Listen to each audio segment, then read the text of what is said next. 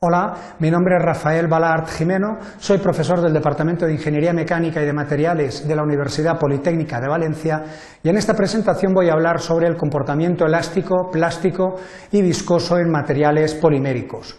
Los objetivos generales de esta presentación son, en primer lugar, conocer las diferentes posibilidades de comportamiento mecánico en materiales poliméricos. También definir la importancia de la naturaleza del comportamiento en la respuesta de materiales poliméricos.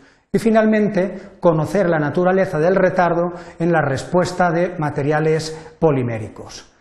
La presentación está estructurada de la siguiente manera. Mm, veremos una mm, eh, breve introducción, seguidamente pasaremos a estudiar el comportamiento elástico, elástico-plástico, viscoelástico y viscoelastoplástico en materiales.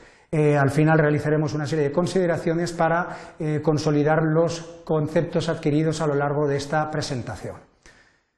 Bien, es importante destacar que los materiales poliméricos, y dentro del grupo de los polímeros, los polímeros de tipo lineal o termoplásticos, presentan una estructura muy característica en forma de ovillo que condiciona el tipo de comportamiento.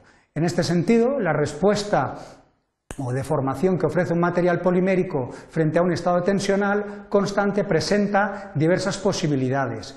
Puede presentar una componente elástica ligada a la respuesta inmediata, una componente viscosa ligada a la respuesta con el tiempo o el retardo de la respuesta con el tiempo y finalmente una respuesta de tipo, una componente de tipo plástico relacionada con la deformación no recuperable o deformación permanente. Por eso es importante conocer la diferencia entre estos conceptos, eh, elasticidad, viscoelasticidad y plasticidad, para conocer perfectamente el comportamiento de un material polimérico y así eh, definir los modelos de simulación eh, que permitan analizar el comportamiento de los materiales poliméricos. En relación a la parte o comportamiento elástico, destacar que está ligada a las deformaciones inmediatas, recuperables o no permanentes en un material, la componente viscosa que está más bien ligada a las deformaciones retardadas con el tiempo y finalmente la componente plástica ligada a deformaciones también de tipo inmediato y de naturaleza permanente. Bien, veamos en primer lugar el comportamiento elástico típico de un material. En un material, cuando se le somete a un, eh, a un estado tensional determinado con una tensión sigma sub cero por debajo de su límite elástico, eh, experimenta una deformación. Esta deformación se puede apreciar claramente observando el diagrama de tracción del material y esta deformación provoca un escalón en las deformaciones, epsilon sub cero, tal como se aprecia en la presentación, se produce de forma inmediata y en el momento T sub x donde se elimina la tensión en el material eh, se produce una recuperación total de la deformación que había tenido el material, tal como observamos en la presentación. Esa deformación se recupera completamente y el material queda sin deformación permanente. Este sería el comportamiento típico elástico de un material. Veamos a continuación cuál es la respuesta elástico-plástica de un material. De manera similar a conforme hemos visto previamente, si a un material eh, se le somete a un estado tensional tal que la tensión es constante hasta un tiempo T sub x y a continuación se elimina dicha tensión, pero en este caso la tensión aplicada es superior al límite elástico del material. En consecuencia, vamos a obtener una deformación inmediata en el material, eh, una deformación que va a contemplar una componente elástica y una componente plástica que eh, observamos en el gráfico de deformaciones en función del tiempo como un escalón.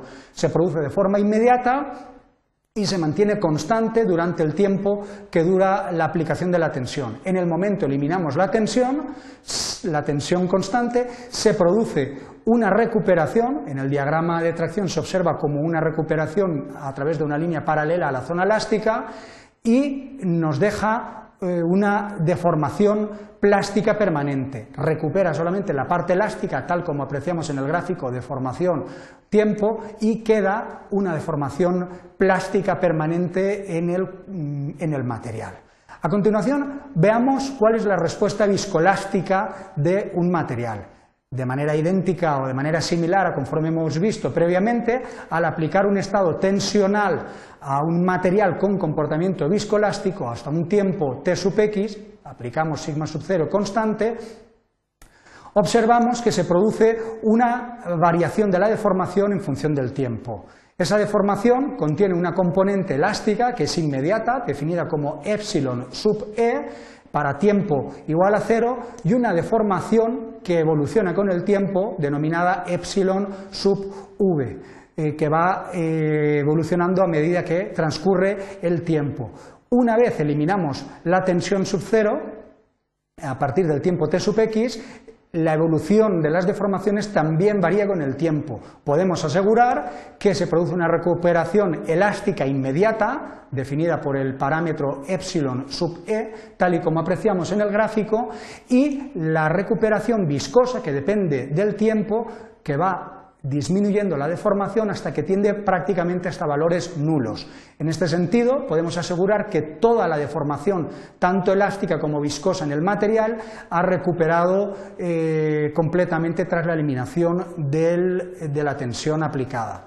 Finalmente, vamos a ver un comportamiento típico viscoelástico plástico, que es el que más se asemeja al comportamiento real de los materiales. En este caso, al igual que en los anteriores, al aplicar una tensión eh, incluso por debajo del límite elástico del material polimérico, se obtiene una deformación que depende del tiempo. Esta deformación consta de una componente elástica y de una componente plástica que se produce de forma inmediata.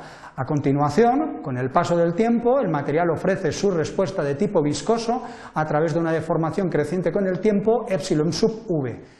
Una vez alcanzado el tiempo t sub x, eliminamos la tensión, tal y como podemos observar en el gráfico, con el escalón en la línea de color verde, y la respuesta del material es muy sencilla. Se produce una, una recuperación elástica de la parte recuperable de la deformación, inmediata, no dependiente del tiempo, y a continuación se produce una recuperación de la componente viscosa epsilon sub v.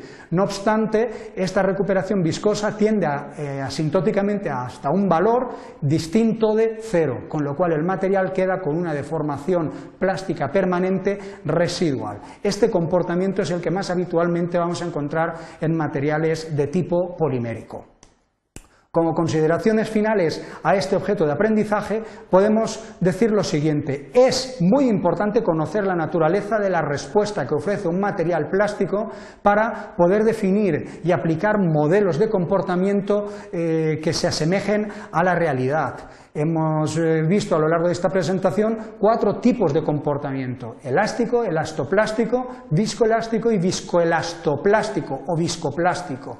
Bien, eh, la parte elástica eh, está relacionada con las deformaciones, eh, con la ausencia de deformaciones permanentes, la parte elastoplástica está relacionada con la presencia de deformaciones permanentes y este tipo de comportamientos es típico de metales, donde apreciamos una respuesta inmediata que no depende de la variable tiempo.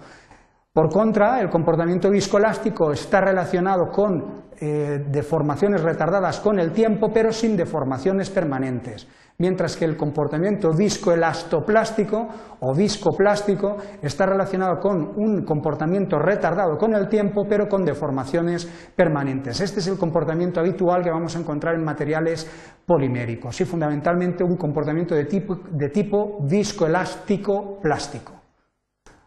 Esto es todo, muchas gracias por su atención.